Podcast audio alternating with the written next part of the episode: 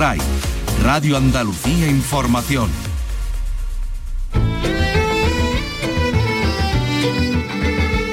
En RAI, Andalucía es cultura.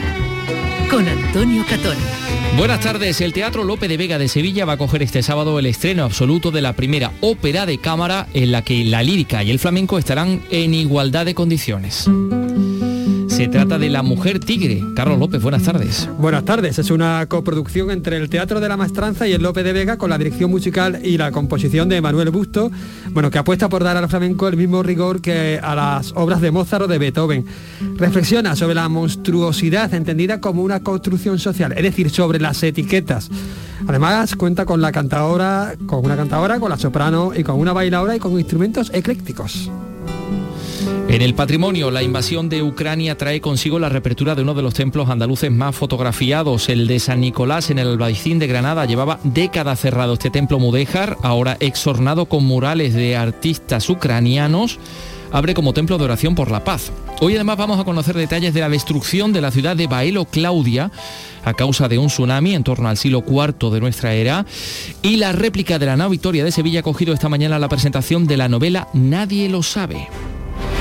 Es la ópera prima del periodista catalán Toni Gratacós, en la que ofrece una visión alternativa sobre la primera vuelta al mundo. Vicky Román, buenas tardes. Hola, buenas tardes. El autor directivo en cadenas televisivas como en Disney Channel autopublicó su novela en Amazon tras los rechazos editoriales y después de cosechar éxito allí, ahora lo lanza con Planeta, en lo que ya apunta que será una serie literaria, como él mismo nos va a contar con el resto de los detalles de esta historia. La cordobesa Trinidad Moreno, la Trini, da una vuelta de tuerca a su carrera musical en La cosa está que Trini, un espectáculo que podrá verse en el Gran Teatro de Córdoba el próximo día 31 de este mes. Y el Parque de Málaga eh, muestra 60 fotografías sobre el cambio climático, una exposición que tiene como comisario Joaquín Araujo, dos veces Premio Nacional de Medio Ambiente. Esto y más cosas en un programa que realiza Ángel Rodríguez y produce Ryan Gosto. Andalucía es cultura con Antonio Catoni.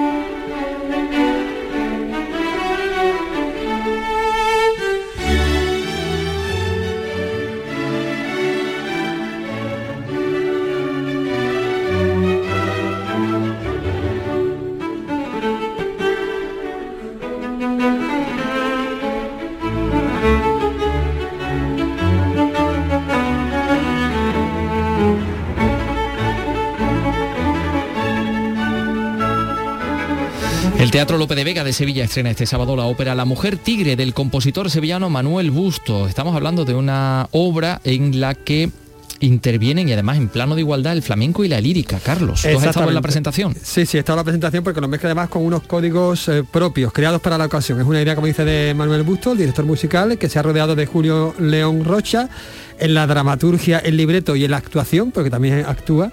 Y en la dirección de escena está Fran Pérez. Cuenta con un elenco, bueno, compuesto por mucha gente, por la cantadora Rocío Carrasco, la soprano Natalia Laburdet y la bailadora Paula Comictre. Entre las tres no llegan a 60 años. Es decir, que muy jóvenes todas. Además de la música del trío Arbos y del proyecto Lorca. Si te parece, como he estado en la Sí. presentación, podemos empezar por los directores de escena los escuchamos. De acuerdo. Manuel Busto, hola, ¿qué tal? Buenas tardes. Muy buenas tardes, ¿qué tal? Cuéntanos, Manuel, eh, ¿qué nos vamos a encontrar eh, en esta ópera que mezcla flamenco y música lírica? Pues bueno, creo que nos vamos a encontrar un producto que, que nos va a dejar emocionalmente indiferente, eh, posiblemente, como digo, por, ese, por esa convergencia, ¿no? esa sinergia entre dos géneros inigualables a la hora de, de generar un impacto emocional de- en, en el público. Por tanto, invito a todo el mundo. Aparte creo que va a ser también curioso porque, claro, al ser eh, en Sevilla, también donde hay tanta afición al flamenco, tanta afición a la ópera, tanta afición también al teatro, creo que va a ser también otro espectáculo, ¿no? Poder ver en, el patio de butaca, como digo, al ser de aquí sé el público que, me está diciendo que viene, que por ejemplo, público habitual del flamenco que normalmente no iría a una ópera, va a venir aquí. Público habitual de la ópera que normalmente no iría a ver nada que tuviera que ver donde, donde hubiera un cantor flamenco, por ejemplo, va a venir aquí. O público del teatro que a lo mejor no, etcétera, etcétera, pues nos vamos a ver también en algo muy bonito, muy bonito, como, y más en un, en un, en un, eh, en un mundo donde eh, la, propia ópera siempre anda en busca de públicos nuevos, pues creo que va a ser una verdadera oportunidad para, para todos. ¿Qué tiene más protagonismo? ¿La parte lírica, la parte flamenca, la parte escenográfica? Pues es un cuadro. Cuando digo un cuadro, ¿qué tiene más protagonismo? El rojo, el azul, el verde, convergen, son uno, aparecen por separado, aparecen juntos, pero no deja de ser el mismo cuadro. Por tanto, uno de los grandes retos era que fuera un proyecto muy unitario a todos los niveles. El propio proceso creativo ha sido así. Y la, propia eh, interacción entre los, artistas es así. Por tanto, que el gran reto era ese. El gran reto era que, como digo, de principio a fin uno viera una obra. No viera, ah, mira, ahora está sonando el flamenco, ah, no, mira, ahora está sonando, ahora suena más contemporáneo. en principio, creo, al menos con el, desde mi humilde punto de vista, que es el del propio creador, el de la propia propuesta, creo que se ha conseguido, como digo, esa, esa obra, vamos a decir, total, que es a lo que aspira la ópera. Si es un todo, estamos hablando de la creación de un nuevo género. No, no tiene por qué. Aparte yo, a nivel temático, no un poco hablo de las etiquetas, yo soy también contrario a las etiquetas. En una entrevista recuerdo que me decían, y esto de romper barreras, y, y mi respuesta fue espontánea, le digo, yo no creo que esté rompiendo barreras ni esté rompiendo nada nuevo, simplemente no me pongo ningún tipo de barrera ni nada, es decir, yo cualquier cosa que a mí me sirve para transmitir emociones, pues las utilizo. No sé si este, este tipo de, planteamiento la volverá a utilizar, sí, no, depende de lo que quiera decir. Tenemos que eh, tener en cuenta que, como, como digo, el arte siempre trata de, decir algo, de aportar algo a la sociedad, más allá de lo que pueda entretener, que también, por, supuesto, entretiene. Y uno busca, a través de las emociones, ese mensaje artístico es eh, la mejor forma de que, de que el artista puede decir algo a la, sociedad a través de, ese impacto que, como digo, en, sus almas, en, sus corazones, en, su ser, puede recibir que al final quede en él. Muchísimas gracias. Muchísimas gracias a vosotros. Bueno, hablamos con el eh, responsable de la dramaturgia y del libreto, Julio León Rocha. ¿Qué tal, Julio? Hola, ¿qué tal? Muy bien. Cuéntanos un poquito cómo, ha sido tu trabajo aquí en, este, en esta obra. Pues ha sido un trabajo muy interesante porque ha sido crear desde la nada la ópera, eh, por supuesto con eh, Juan Mabusto, con el compositor musical, eh, y también ya con una visión desde la puesta en escena, porque como estábamos todo el equipo desde el principio, pues hemos estado trabajando en qué queríamos contar y desde dónde lo queríamos contar, no solo a través de el argumento y la palabra, sino a través de qué música iba a ir y qué puesta en escena iba a ir. Entonces ha sido un trabajo muy común desde el principio. Soy responsable también del libreto, que también es curioso, ¿no? También tiene esta parte. Sí, la verdad que sí, que ha sido una cosa un poco nueva para mí, porque yo estoy acostumbrado a escribir, pero digamos que sin un corsé que te impone una métrica y, demás, pero bueno, también ha sido un poco libre la manera de, escribir el libreto, eh, dentro de que hay parte de flamenco, que si es una sigrilla, pues respeta la, estructura de la sigrilla, pero también eh, Manuel Busto quería un poco romper con lo tradicional eh, del propio flamenco y también a la hora de, escribir para la voz lírica, pues muchas veces evitábamos la rima, otras veces no, según el momento, según lo que iba pidiendo eh, la propia escena pero bueno, sí ha sido enfrentarme a, este trabajo desde ese sitio, pero bueno, ya te digo, en, mucha compañía con la música, ha sido una cosa en la que hemos empezado a pensar de qué queríamos hablar eso evidentemente nos lleva a una palabra, la palabra lleva una música, la música lleva una palabra. Ha sido todo de mucha retroalimentación. Muchísimas gracias, Julio. Gracias. Hablamos ya con el director de escena, con Fran Pérez Román. Hola, ¿qué tal, Fran? Hola, ¿qué tal? Bueno, eh, cuéntanos cuál ha sido un poquito tu, trabajo en este proyecto tan interesante, en este proyecto tan realmente tan particular, ¿no? Pues mira, tenía un trabajo que era muy particular, que era mezclar todas esas capas que se dan lugar en La Mujer Tigre, que son el cante, el baile, la música, la voz lírica y la voz hablada y poder como ser como el hilo conductor que permite que todo eso tenga una forma y que de pronto se vea en el escenario de forma que todos esos elementos estén en comunión sido, digamos, el, esqueleto de, toda, de todo este montaje.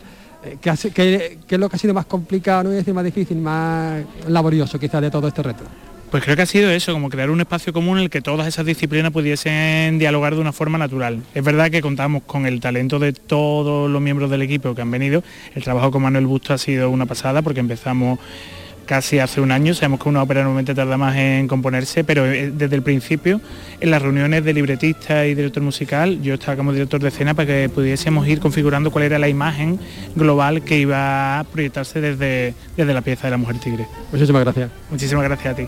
Entonces, Carlos, hemos visto cómo se hace, o cómo han hecho, ¿Cómo han hecho? la Mujer Tigre, eh, pero me gustaría mucho escuchar a los artistas. ¿Cómo se interpreta, verdad? Claro, claro, ¿cómo lo van a interpretar? Tú has hablado también con ellos, ¿no? Con ellas, con ellas.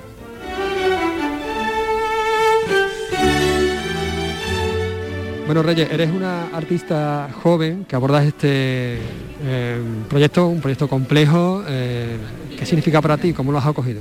Pues bueno, al principio cuando me pusieron esta idea de, bueno, entrar en una, en una ópera de cámara, en la cual es otro mundo totalmente distinto al que yo estoy acostumbrada, porque claro, yo vengo del flamenco y digamos que en el flamenco no se canta con una partitura, eh, atendiendo a direcciones de cualquier director musical. Entonces, eh, pues bueno, yo, yo acepté esta idea porque me parecía una, una buena forma de aprender de- desde, otra, desde, otra, desde otro punto de vista. Entonces está haciendo increíble porque estoy aprendiendo un montón a nivel escénico, a nivel musical, me lo estoy pasando súper bien. He conocido a estas dos pedazos de artistas como es Paula Comitre y Natalia Laburdé y bueno, todo el equipo que, que vamos, ya somos como una segunda familia. Entonces para mí es un privilegio poder estar en La Mujer Tigre y poder, y poder disfrutar de este proceso. ¿Tú crees que te, que te ayuda a crecer como artista? Totalmente, un montón, un montón, porque ya digamos que veo el porqué de algunas algunas veces veo el porqué de a la hora de cantar canto una letra, veo el porqué a nivel escénico, después musical, veo un compás que antes lo tenía, pero no tenía el porqué. Y, y es como una forma de aprender que yo antes no, no lo tenía y ahora lo veo como algo bastante productivo y bueno para mi, mi carrera profesional. Muchas gracias. A ti. Natalia, estrenas en, en Sevilla, ¿tienes esa cierta responsabilidad Bueno, canto sobre códigos flamencos. sobre códigos flamencos? Exacto. O sea, yo canto lírico y es obviamente es una cierta responsabilidad, pero es una cierta responsabilidad no solo para mí, o sea, digamos que mal de mucho consuelo de tontos, ¿no? Y estamos todos como tan fuera de nuestra zona de confort. O sea, por ejemplo, el dramaturgo que también hace voz actoral, pues nunca se ha tenido que ver sometido a seguir unas métricas de, de música. Entonces, él tiene que entrar en ciertas partes musicales. Eso normalmente en teatro no sucede. La bailadora no sigue a un director. La bailadora no, normalmente no, no tendría por qué mirar al director musical para ver cuándo tiene que dar su zapateado. La cantadora lo mismo. La cantadora normalmente canta y no tiene que estar desarrollando la psicología de un personaje. Entonces, digamos que yo como sí estoy, estoy haciendo lo que normalmente en ópera hago, de seguir a un director y de cantar con la música, cantar sobre una partitura, pero como que ya en sí la obra es mm, distinta, distinta en sentido de flamenco, que yo pues no he estado muy familiarizada con el, con el género y ahora aunque lo estoy más, obviamente a, a fuerza y porque también he descubierto que me gusta, pues obviamente es, una, es un reto, pero es un reto que estamos haciendo todos. Entonces yo creo que va a salir algo muy bonito porque no es una cuestión de me siento insegura en esto, sino que estamos todos explorando nuevas facetas artísticas y eso a la vez, a la vez es como muy satisfactorio y reconfortante. Muchas gracias. De nada, gracias a usted. También hablamos de baile, de baile flamenco a cargo de Paula Comitre. Hola, ¿qué tal, Paula? Buenas, buenas tardes. Eh, cuéntanos un poquito, ¿cómo, cómo bailas eh, esta ópera flamenca? Bueno, para mí ha sido un reto porque Juanma eh, ha escrito, ¿no? Ha compuesto esa música, ha compuesto previamente esa partitura y él me, me pasó todo eso en MIDI, eh, que es una creación, eh, pues eso, donde es lo más real que luego de lo que será. Y entonces me la pasó y, me ha ajustado a sus exigencias. Siempre él también me ha dado mucha libertad en algunos momentos, a la hora de creación de, pasos y de eh, elementos sonoros. Pero es verdad que es la primera vez que, he trabajado mm, ajustándome a unas exigencias de, partitura, que para mí es algo nuevo. Y bueno, Juanma, como también tiene con- conocimientos flamencos, me lo iba traduciendo a compases reconocibles para mí, que a la vez se lo eran mm, lo contaba de otra manera para el pianista, entonces ha sido todo un, todo un proceso súper súper enriquecedor, la verdad que sí. Estamos a, a- a la vuelta de celebrar, mañana se celebra el Día de la Mujer. Este espectáculo habla de, de las etiquetas. Eh, no sé si también lo aborda desde esa perspectiva de, de una forma especial? Bueno, al fin y al cabo las intérpretes somos mujeres y, las tres tenemos pues un discurso feminista en sí, pero en esta obra y en todas las que hagamos, porque creo que eso no debemos de hacerlo queriendo ni tiene que ser un objetivo principal, sino tiene que ir en nuestra esencia eh, y en cada cosa que, que hagamos pues mmm, defender este discurso. No es algo queriendo por el Día de la Mujer, sino que es algo que va en nosotras como intérprete y como persona y como mujeres tanto de nosotras como del equipo, del equipo al completo. Bueno, pues muchísimas gracias, enhorabuena y seguro que será un éxito. El, el sábado estreno y el, el domingo también, ¿eh? sí, muchas gracias y os esperamos a todos. Un beso.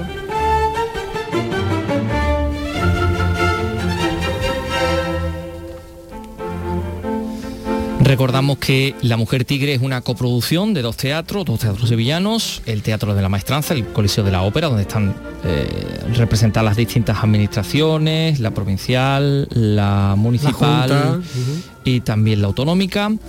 Y el Teatro López de Vega, que es un teatro municipal. Municipal, del ayuntamiento. ¿Y eso cómo se hace? ¿Cómo se pone uno? No sé cómo lo han hecho Bueno, ellos? pues se han puesto de acuerdo, parece que no, pero se han puesto de acuerdo. Si te parece, escuchamos a, a los responsables, a los directores, Javier Menéndez, que es el, eh, el responsable del Teatro de la Maestranza, y a Carlos Forteza, del López de Vega, y que nos, Perfecto. nos lo cuenten ellos.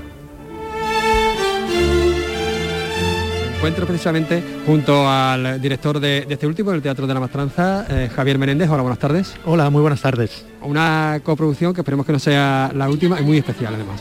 Bueno, eh, es un proyecto muy estimulante ¿no? para, para ambos teatros por lo que tiene que ver de, de colaboración entre dos instituciones teatrales tan importantes aquí en Sevilla y por el hecho de, de que, de que no deja de ser un espaldarazo y un empujón importante a la, a la- a la creación actual, ¿no? a la creación lírica contemporánea que creo que necesita un apoyo permanente, en este caso en un formato de unas características que hacía ideal su presentación en el, en el Lope de Vega y no en el, en el gran escenario del Maestranza, porque, porque digamos que allí se, se pierde un poco y necesita un espacio mucho más íntimo. Este es, esta es una sala ideal ¿no? para poder presentar este tipo de proyectos que, que- bueno, pues que son más, más reducidos tanto, tanto a nivel de, de orquesta como a, a nivel, de, a nivel solístico y que, bueno, que- que nos parece un proyecto, pues eh, un inicio muy apetecible porque, porque tiene que ver mucho también con el apoyo a los creadores locales.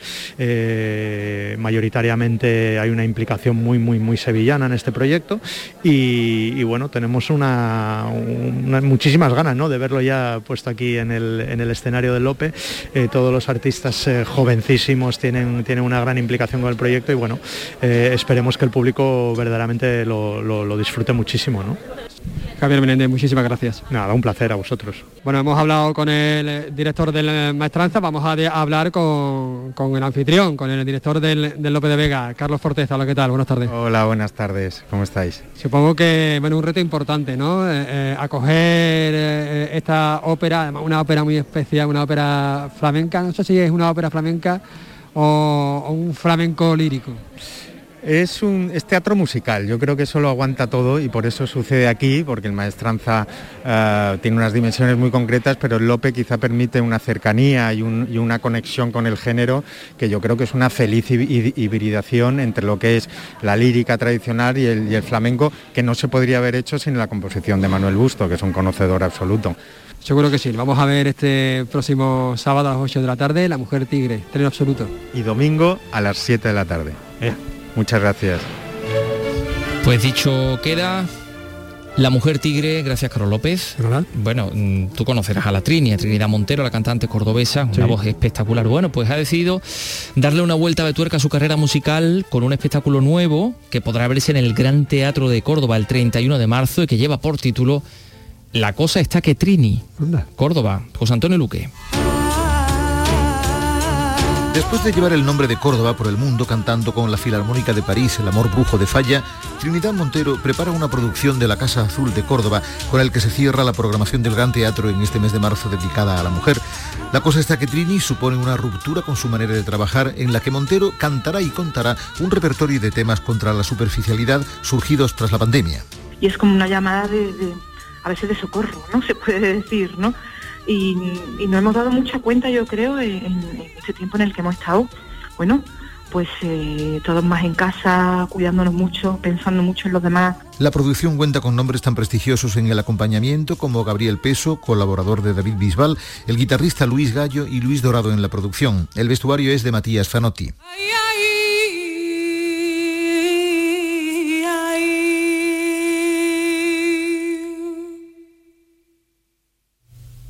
Bueno, pues ahí está la voz de la, de la Trini. Nosotros también tenemos que, en otro, también en el apartado de, de, música, que contarles que en Algeciras el Conservatorio Profesional de Música Paco de Lucía va tomando forma. La Junta de Andalucía ya ha adjudicado la redacción del proyecto. Campo de Gibraltar, Susana Torrejón. Nuevo paso para la consecución de este Conservatorio de Música Paco de Lucía con la adjudicación de la redacción del proyecto que tiene un presupuesto de casi 400.000 euros. José Ignacio Landaluces, alcalde de Algeciras. Por fin vamos a tener ese conservatorio 5 millones de euros va a invertir la Junta de Andalucía una vez que tenga el proyecto para construirlo. Y será una realidad que Algeciras tendrá después de tantos años de perseguirlo, de lucharlo, por fin empezamos ya a ver paso tras paso que va a ser una realidad. La Junta invertirá casi 5 millones de euros en la construcción de este conservatorio que estará situado en pleno centro de la ciudad.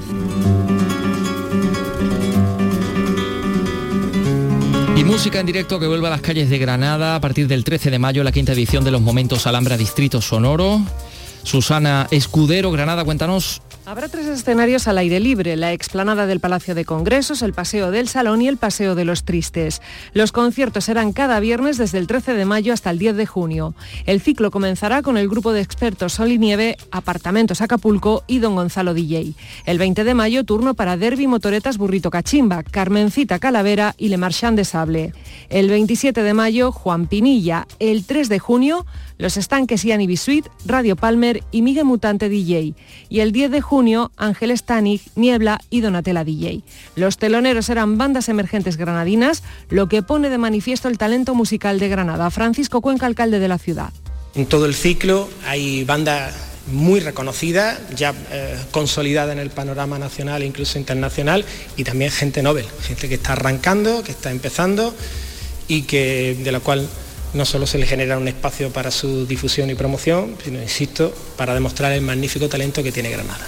Paralelamente se pone en marcha otro ciclo de conciertos en espacios singulares de la ciudad, como el Balcón de San Nicolás o el Mirador de Aisha, para grupos reducidos y cuyas entradas están a la venta desde hoy. Pues luego les hablaremos del Balcón de San Nicolás, o mejor dicho, de la iglesia de San Nicolás que va a volver a abrir a partir de este viernes. Pero antes vamos a escuchar a Tony Gratacó. Son las 3 y 22 minutos. En unos segundos. Andalucía es cultura con Antonio Catoni. De lunes a viernes a las 4 de la tarde tienes una cita con el flamenco. Los conciertos y festivales, los recitales, los homenajes, las citas imprescindibles de este arte genuino de nuestra tierra. La mejor selección de nuestra fonoteca. Portal Flamenco. De lunes a viernes, desde las 4 de la tarde, con Manuel Curao. RAI, Radio Andalucía Información. Andalucía es cultura, con Antonio Catoni.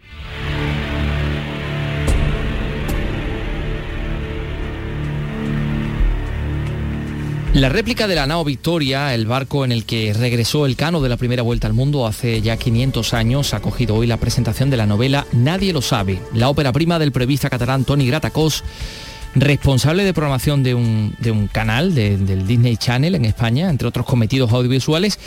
Bueno, y una novela en la que ofrece una versión alternativa sobre aquella gesta, la primera circunnavegación del mundo. Con él ha hablado Vicky Roman. Hola Tony, ¿qué tal? Bienvenido. Muchas gracias Vicky. Bueno, y bienvenido con esta novela que tiene también, bueno, pues toda una peripecia en sí misma, más allá de la de la trama, que, ya vamos a ver que, cuál es, porque el rechazo no, te desanimó después de triunfar eh, eh, en Amazon con más de, no sé, 3.000 libros vendidos, ¿no? en el verano ha dado el salto, el gran salto editorial, como decimos, a lo grande, tanto por la tirada como eh, con esa presentación nada menos que en la no Victoria, ¿no? Que eso cuando lo estabas escribiendo... totalmente, totalmente impensable, sí, sí. ¿eh? sea, realmente eh, he hecho, o sea, he cumplido mi propia gesta, o sea, he descubierto mi propio estrecho Magallanes, igual que Magallanes, Magallanes, ¿eh? O sea, ha sido realmente una experiencia muy bonita. Ajá. Bueno, que culmina, bueno, culmina, empieza en realidad ahora, ¿no? Con, con ese detalle, ¿no? Además también ese guiño, ¿no? De, de, de, bueno, subir a la réplica, ¿no? De, de- Sí. de la Ana Victoria, donde Sí, sí. eh, transcurre también parte de la, mm, de la historia de, de la novela. Bueno, nadie lo sabe, es un relato de intriga, con una investigación por parte de un joven muy despierto, instruido y eso sí, muy impetuoso, difícil de callar, por más puntapiés que le den por debajo de, de la mesa, Diego del Soto, que desde, bueno, su puesto de ayudante del cronista real, de, de Pedro de Anglería, va a revisar la versión oficial sobre la expedición de Magallanes, dos años después de que Sí. de la vuelta al mundo, ¿no? De- del Cano, cuando se tiene al portugués por traidor y al vasco por héroe, porque mm, ni se refieren ni siquiera en ese momento a la expedición con el nombre de Magallanes, ¿no? Parece como que Sí. eh, ha quedado proscrito, ¿no?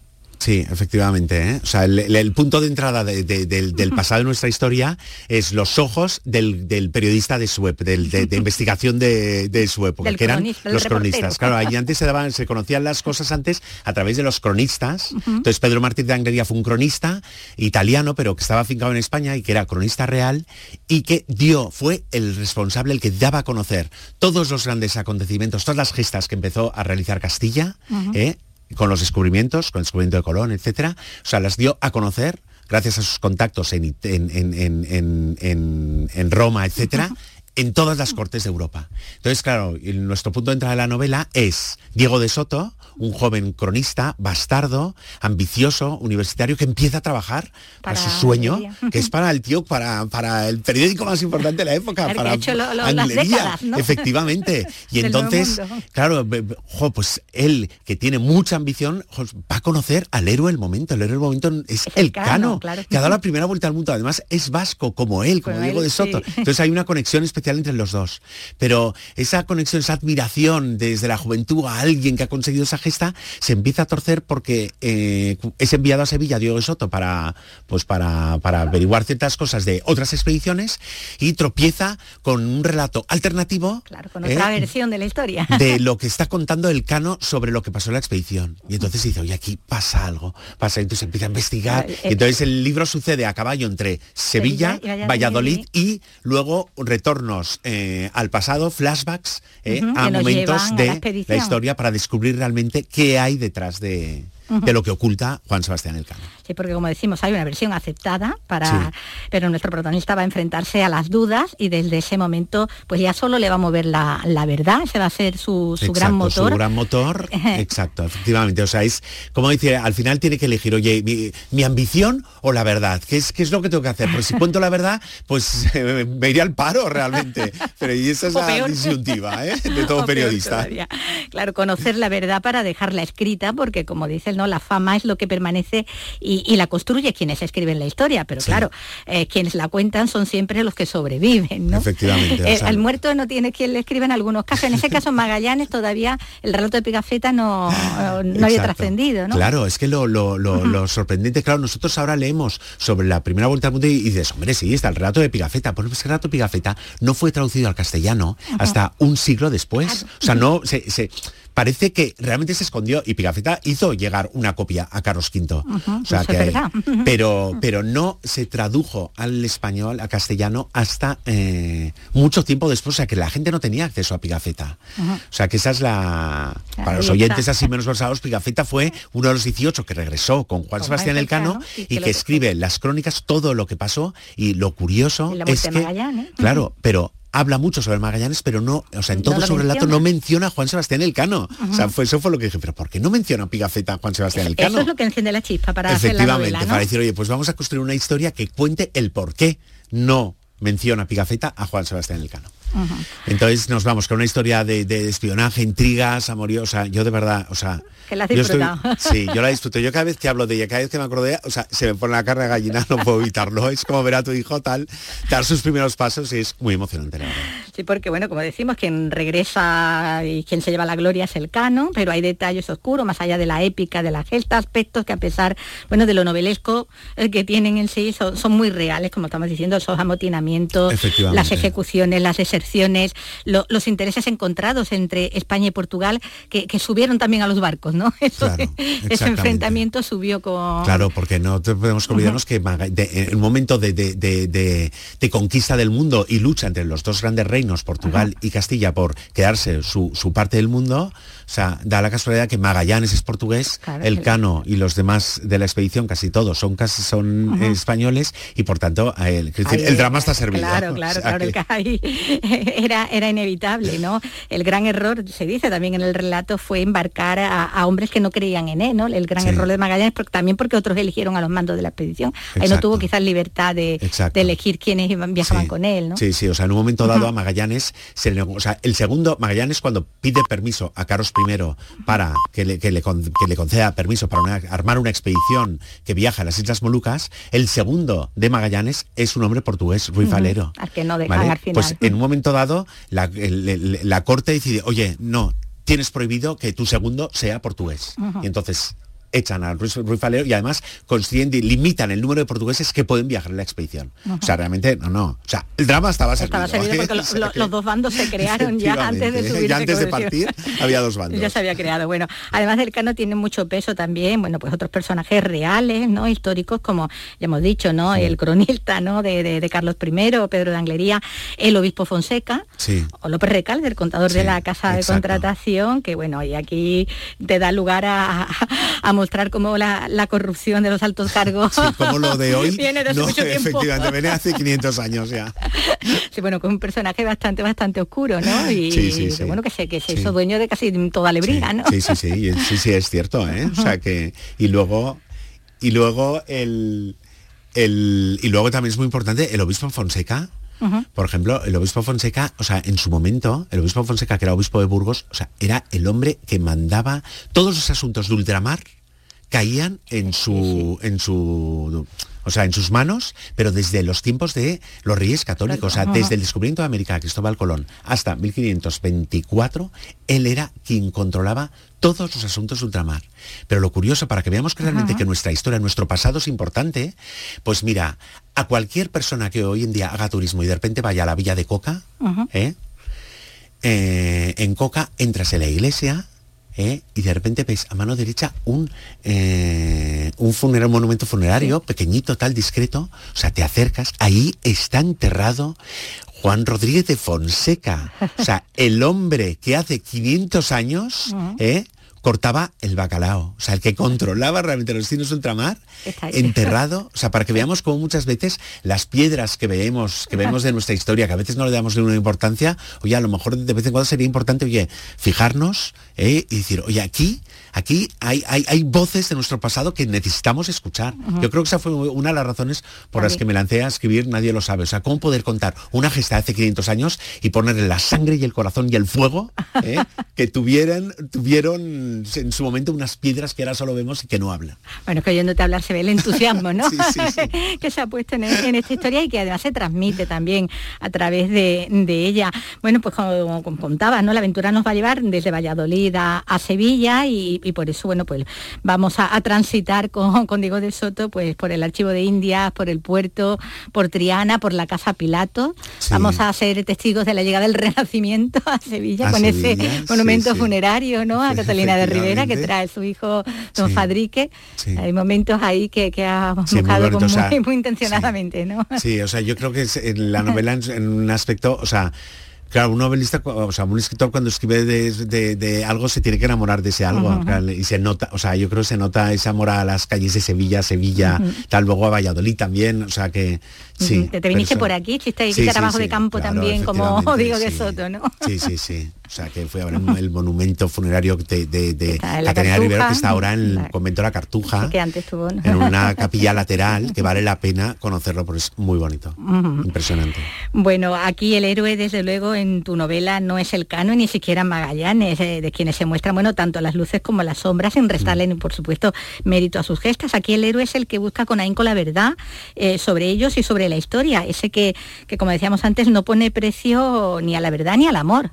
Efectivamente. ¿eh? Ni lo Sí, compra ni sí, lo sí. vende, ¿no? Sí, sí, o sea, El- aquí nuestro protagonista es Diego de Soto. ¿eh? Sí, sí, es el héroe, por eso es te digo, porque es el hombre íntegro y, Sí. y eso, esa- eso era una heroicidad en ese Sí, momento sí. donde había Bueno, pues, tanto siempre es- interés es, en todos eh, los una momentos. heroicidad ser íntegro, ¿eh? en todos los momentos, pero ahí especialmente también, Sí, ¿no? sí, Porque, sí.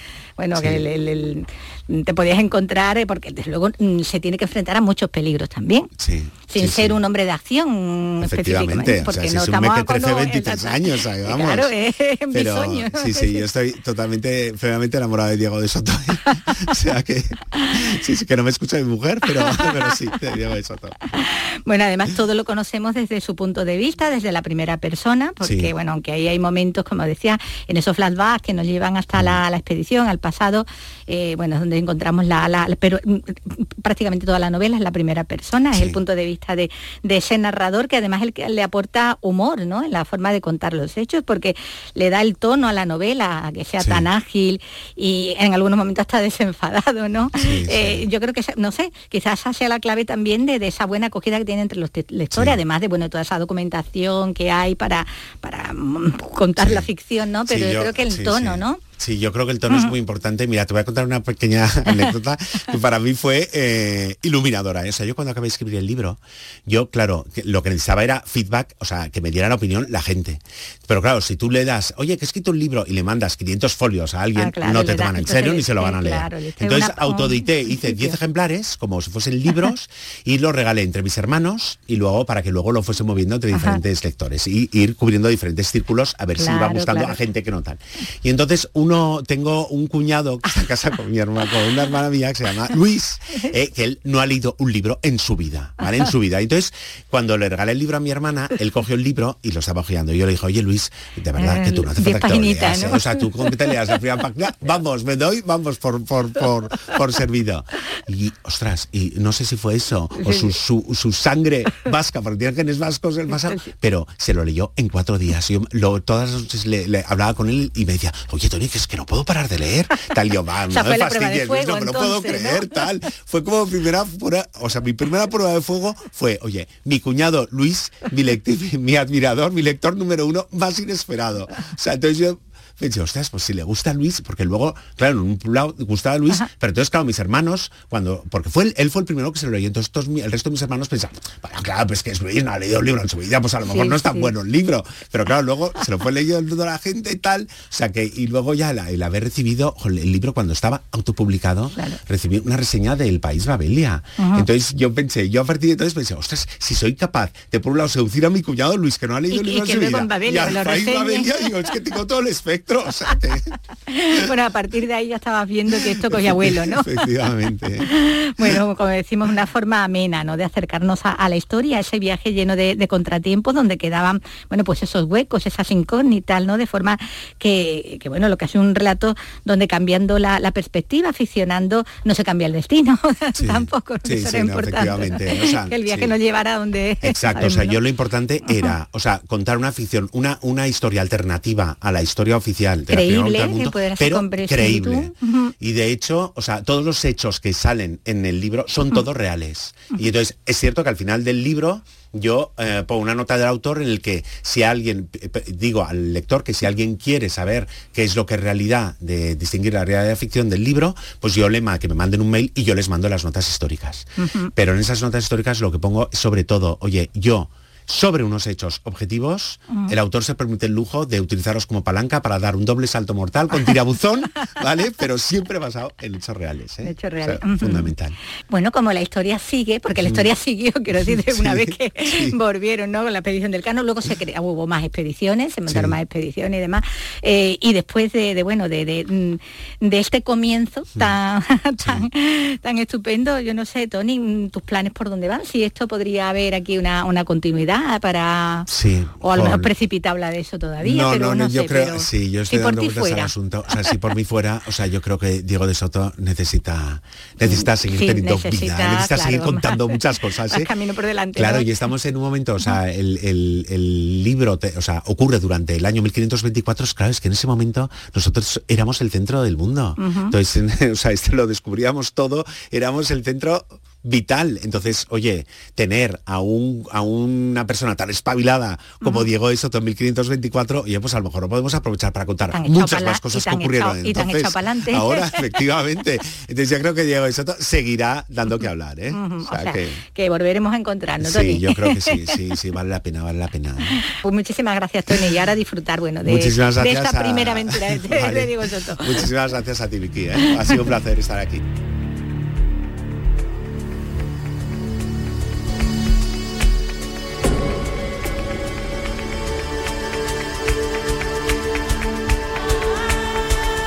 Tony Gratacos, y le vamos a hablar de Baelo Claudia, de la ciudad romana en el término de Tarifa, que ahora sabemos sufrió a finales del siglo IV un tsunami con olas de más de 5 metros de altura que destruyeron gran parte de la misma.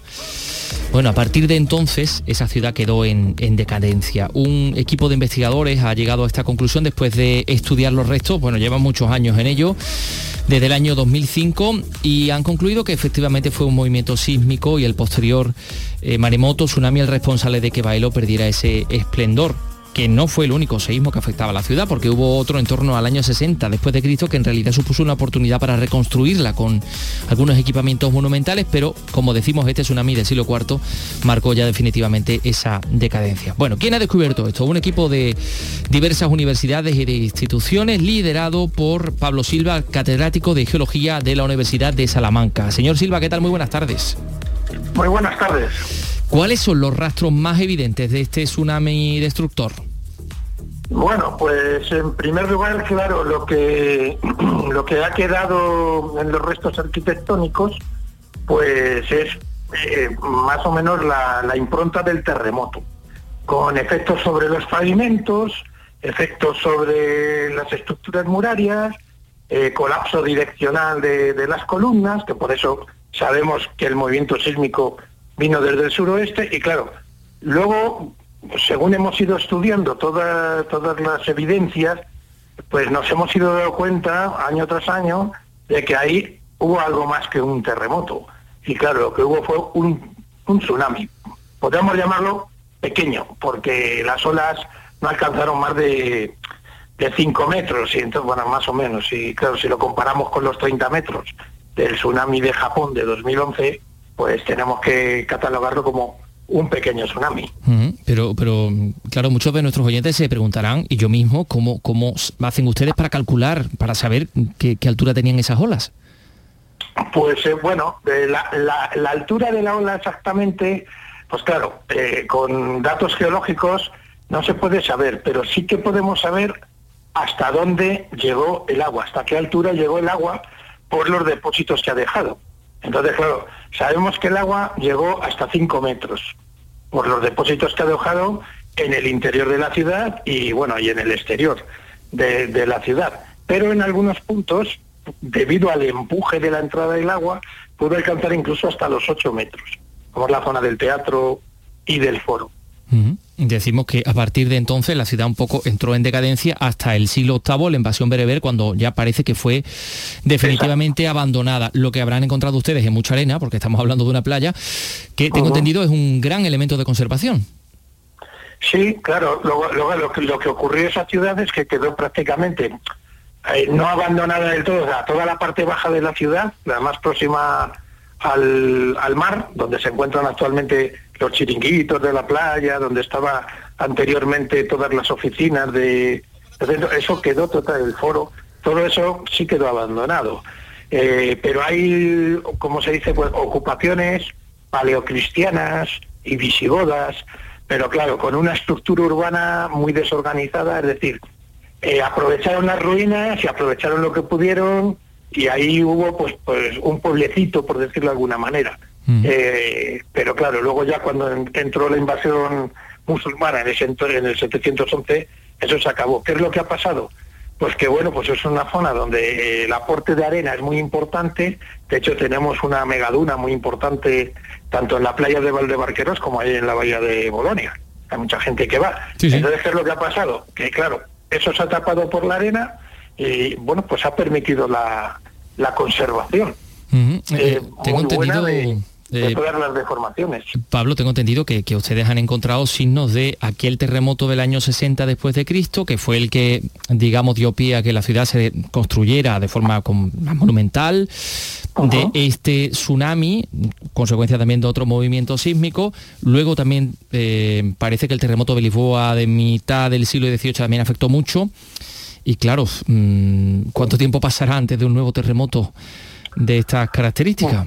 Bueno, pues eso no se puede saber. Lo del, lo del terremoto de terremoto tsunami de Lisboa, pues bueno, es que eh, vamos, había constancias en la zona de Conil, Conilete, Algeciras, etcétera. Entonces, bueno, ¿qué es lo que ha ocurrido? Pues que haciendo sondeos con nuestros compañeros de la Universidad de Aachen en Alemania, pues eh, bueno, pues hemos encontrado no solo los rastros del tsunami del 365-390 después de Cristo, del siglo IV, sino los correspondientes a, a 1755, porque bueno, hemos datado los sedimentos mediante carbono 14, entonces bueno, pues sabemos perfectamente que ahí llegó, claro. ¿Qué es lo que ocurre? Pues que la ola del tsunami de 1755 fue mucho más pequeña, inundó prácticamente toda la parte de a las afueras de la ciudad donde había una antigua laguna romana, donde actualmente tienen el parking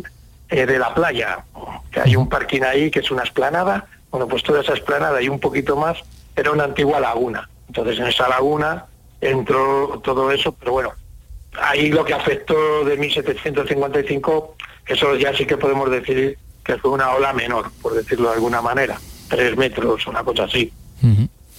Bueno, pues es el efecto de este tipo de, mm, de, causas ¿no? en, nuestro patrimonio también.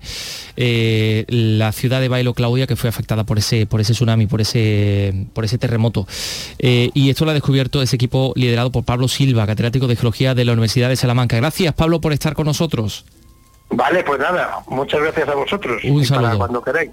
Pues nada, muy amable, sí, porque además Pablo ha hablado, mm, y en muchas ocasiones lo hemos visto incluso en televisiones nacionales, hablando de, por ejemplo, de lo, que ha pasado en la isla de La Palma con el, con el volcán, mm, que sabe mucho también de esto. Bueno, en el terreno eh, del patrimonio también tenemos que contar que la iglesia de San Nicolás, ese templo gótico mudéjar eh, del barrio del Albaicín, en, eh, en fin, la ciudad de Granada, ustedes saben, bueno, pues una iglesia que llevaba 30 años cerrada, o más de 30 años, me parece a mí, décadas, en cualquier caso cerrada, y va a abrir este próximo lunes, pero va a abrir como templo de oración. Así lo ha anunciado hoy el arzobispo de Granada, ha dicho que quiere que se convierta en un lugar de oración por la paz, la iglesia de San Nicolás, patrón de Rusia, por cierto. El templo se abre con dos murales pintados por artistas ucranianos, una de ellas muy conocida, eh, Ivanka Chenkov, si no tengo yo malentendido. Y bueno, es una iglesia, eh, como decimos, que eh, Ivanka Denchuk, en fin. Ese es el nombre correcto de esta artista. Fue cedida por el arzobispo al Movimiento de Comunión y Liberación y ahora abre como templo de oración por la, por la paz. El arzobispo que también ha hecho un llamamiento a todos los granadinos para que se vuelquen con Ucrania y que ha anunciado que abrirá parroquias y si fuera necesario la catedral para acoger refugiados. Eh, Francisco Javier Martínez, el arzobispo, lo escuchamos. Es un toque de arrebato a toda Europa. Y nosotros no vamos a dejar que nuestro corazón se enfríe, sencillamente. Haremos lo que podamos. A mí no me dejan conducir, pero estoy dispuesto a acompañar al conductor en la furgoneta hasta la frontera de Ucrania. Son las 3 y 47. La Escuela de Arte de Jerez está celebrando hasta el jueves su jornada de diseño Trayectorias 10. La inauguración será esta tarde con la ponencia del Premio Nacional de Diseño Isidro Ferrer, aunque ya desde esta mañana se están desarrollando mesas redondas y también proyecciones. Marga Negrín, Jerez. La jornada ha arrancado con la proyección del largometraje de Mystery of the Pink Flamingo de Javier Polo, nominada a los Oscar el año pasado. Trata de cómo los iconos pueden ayudarnos a encontrar nuestra propia identidad. Por la tarde a las 5, El ilustrador madrileño Isidro Ferrer, Premio Nacional de Diseño, hablará de su obra. En ella se fusionan arte y tecnología a través de la realidad aumentada, animación en 2D y 3D, vídeo y otros contenidos multimedia. Se juntasen estas, estas dos voces distintas pero con ciertas similitudes que caminan un poco de la mano y nos permitiese hacer una, un proyecto complejo en donde se, vincula lo físico con lo, eh, con lo digital. Posteriormente se inaugurará una muestra sobre el trabajo de Ferrer.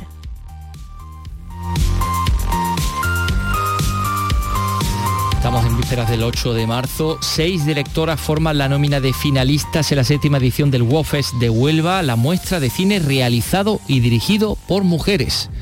Huelva, Sebastián Forero, cuéntanos.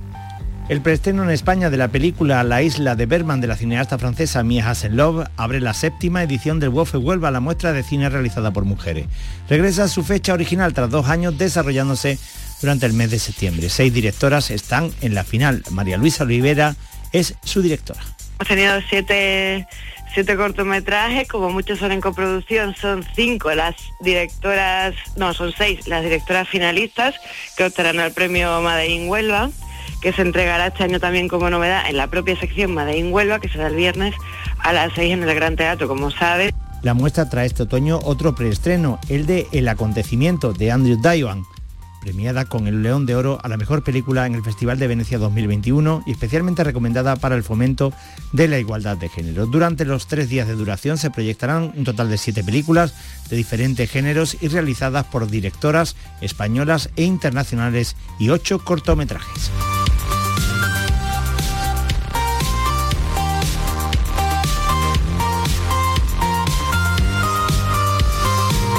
Por cierto, esta tarde se va a estrenar en Sevilla el nuevo documental de la realizadora Laura Hochman, que en esta ocasión tiene como objeto, como protagonista a María Lejárraga, a la, escritora Vicky, que mañana eh, intentaremos también hablar con Laura para que nos Laura cuente. Hochman, después de aquel documental maravilloso de Antonio Machado. De los días azules. Ahora profundiza del de Rubén Darío. Mm. Bueno, mujer pues, oculta Tara Gregorio Martínez Sierra.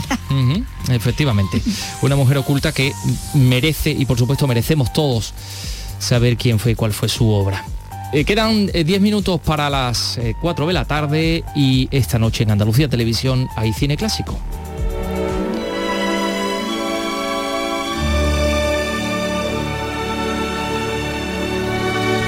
Poco antes de las 11 de la noche, ya saben ustedes que pueden disfrutar de un peliculón en su salón directamente delante de la tele y para eso además tenemos la posibilidad de contar con Paco Gómez Zaya que nos venga a ilustrar en concreto sobre esta película que se llama Alma de bailarina de los años 30.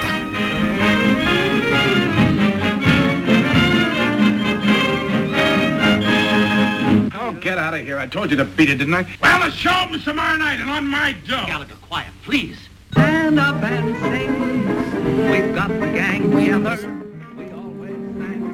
Bueno, pues ahí estaba Gary Gable, está también Joan Crawford y está ahí cantando Fred Astaire, bueno, cantando y bailando en la que era su, primera aparición y aquí está Paco Gómez Zayas que viene a hablarnos de, esta película sin cantar ni bailar, que bueno, que era, fíjate, de los primeros papeles acreditados, ¿no? De Astaire en, en cine. Ah, de Fred Astaire, sí. Sí, eh, mm, lo, he, tratado de consultar, pero la verdad es que no son nada precisos. Los, libros, por lo menos los que yo he tenido acceso esta, esta mañana, porque unos dicen que fue antes de, que realmente eh, la RKO empezara a hacer películas con él y otros fueron que lo que ya estaba contratado, incluso que habían hecho volando cierre de Janeiro, de Janeiro, pero que no, mm, lo, que no lo habían estrenado todavía. Entonces, bueno, fue como una cosa... Él tenía ya un nombre vamos, básico en la historia del musical americano en el teatro. Claro, las tablas. Y de tal manera que cuando, eh, por el argumento de esta película, eh, la, chica protagonista, el personaje central, el que interpreta Joan Crawford, quiere ser una, una figura del teatro, del teatro bueno. Bueno, sí, porque ya empieza más bien en el, en ¿no? En el burlesque, sí, sí. Sí, empieza, empieza además en espectáculos de street No se ve, pero bueno, la verdad es que es ya una un, como decir, algo insólito para, la censura el que simplemente se pueda decir esto, ¿no? Eh, el que se pueda hablar de, espectáculos de striptease. De hecho, al año siguiente o a los dos años, cuando entra en vigor el código Hayes, eso, sería, eso. sería imposible. Ese tipo de espectáculos no existían. nadie los había visto y nadie, nadie, nadie, nadie, Bueno, pues ahí este, lo que te cuenta es eso, ese, ese cambio, ¿no? Ese ascenso, ¿no? De esa, de esa bailarina, ¿no? Que, que va desde ese tipo de, espectáculos a, hasta Broadway, ¿no? Para, para triunfar allí, bueno, pues de la mano de, eh, de un millonario que es el que le sirve un poco de, sí, que además está enamoradísimo de, ella. y que está muy bien visto por Francho Stone, como casi todas sus interpretaciones. En fin, lo que ocurre es que como en tantas otras décadas, pues hay algunos actores que parece que están como limitados a un determinado tiempo, algunos actores o algunas actrices, y luego por lo que sea, pues ya mm, caen en el olvido, lo que, pero eso no quiere decir ni que sean como, como pasa con los secundarios y los protagonistas. No todo el mundo que se queda en secundario es porque no reúna las condiciones para ser protagonista. Ahí se formaba una especie de trío, bueno, estaba Joan Crawford mm. porque estaba Gert Gable por de un lado y también Francho Stone, que bueno, que ellos juntos mm. también los vimos en el motín, ¿no? De, de la en su, en su momento. Bueno, Gert Gable que había sido, bueno, que había tenido su historia con John Crawford previamente también, la, de hecho la prensa estaba, es que fue muy golosa esta, esta película, ¿no? Porque era verlo juntos después de que estaba ese cotilleo instalado en Hollywood, luego ya acabaría casándose con Frachotto, además, por otra parte, no sería su marido, ¿no? Bueno, sí, son cosas. Eh, aparte de la historia, aparte del romance con, con Gable, la verdad es que hicieron muchas películas, Crawford y, yo, creo que junto con Jim Harlow debió de ser, con, bueno, en realidad eh, eh, Gable fue pareja de todas y, sobre todo de toda la Metro Mayer. Hay que pensar que solamente un año o dos antes ya era de la mismísima Greta Garbo y, la verdad es que él era, él era prácticamente un debutante, o sea que mm, la verdad es que eh, confiaron mucho en él, teniendo en cuenta que su físico mm, respondía poco a lo que se a lo que se tenía por un galán convencional. al uso, claro. Claro, lo que... lo que más canalla. claro, el gusto que había entonces eh, de aquellos señores como eh, engominados y más bien maquillados y mm. con unas caritas así como de niños mm, de pollo espera, que, se decía aquí en España. Pues la verdad es que él era... él rompía con él era otra cosa. Él tenía un punto canalla y luego también luego había una serie de cosas que después físicamente a lo mejor no se le han dado importancia, pero en su momento aquellas orejas ah, tan grandes y tan despegadas de, la bueno, cabeza. Él después hacía bromas, ¿no? Con lo de la, en Mogambo, ¿no? Por ejemplo. Pero, pero en su momento decía, nadie se lo puede imaginar, pues sí. Además, en una de las primeras eh, fue precisamente con John Crawford, en Danzar Locos Danzad, donde él verdaderamente se reveló y luego yo creo que ya casi la siguiente o dos después fue Susan Lennox con Garbo y una con Norma Shearer y otra, bueno, es que con, con Jim Harlow hizo también... Lo que, lo que puede sorprender a mucho es eh, esta Joan Crawford bailarina, ella era buena bailarina, Muy buena. porque claro, luego lo hemos visto en otros roles, ¿no? En otros... Sí, pero ella había empezado en los años 20, Es, que realmente eh, Crawford cuando empieza el cine sonoro ya tenía un cierto nombre eh, en el cine es verdad que no había hecho películas de una gran importancia y sobre todo no había hecho muchos papeles de protagonista. Había intervenido en muchas, pero muchas eran musicales, sí, sí, ella es verdad que, bailaba muy bien. Además, el gran director de actrices George Cukor lo, dijo una vez, dice, lo de Crawford, lo, básico de ella es cómo se mueve. Dice, tiene algo que simplemente el que pasé por una habitación hace que eh, todas las miradas se concentren en ella. Y supongo que eso venía, pues eso, de esa condición de, bailarina, mm. Que, luego lo, supo explotar bien mm. en, otro, en otro registro, como decimos, y en otro, mm. en otro tipo de, papeles y en otro género. Bueno, pues es la película que tenemos esta noche. Alma de bailarina. Alma de bailarina, esta noche en nuestra tele, pero esta semana tendremos más, así que tendremos más ocasiones de encontrarnos, Paco. Pues hasta, el miércoles. hasta el miércoles, venga.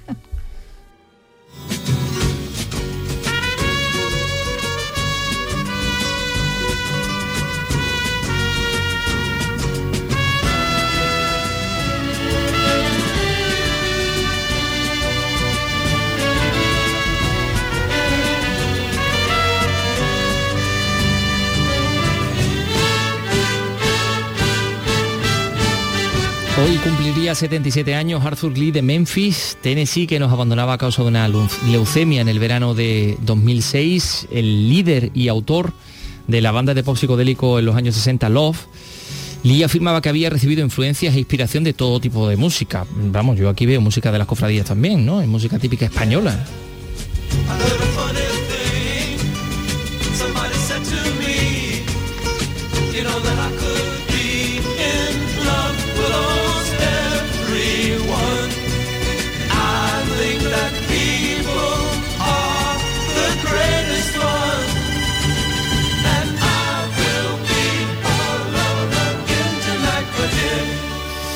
Este es del año 67, uno de sus clásicos, Alone Again O. Punto suspensivo, así nos ha dicho Rey Angosto que se dice. Bueno, pues mañana regresamos a las 3 de la tarde aquí en Andalucía Escultura. Vic Román, esta mañana. Buenas tardes. Adiós, Carlos López. Hasta luego. Adiós. Ahí ha estado eh, Ray Angosto en la producción y Ángel Rodríguez en la realización. Adiós, amigos.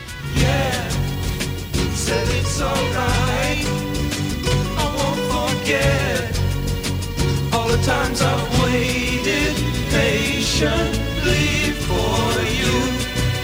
And you'll do just what you choose to do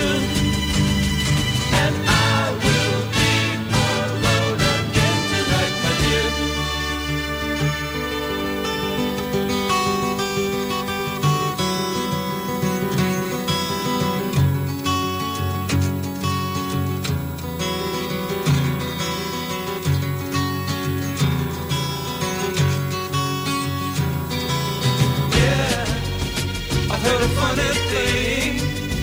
Somebody said to me, you know that I could.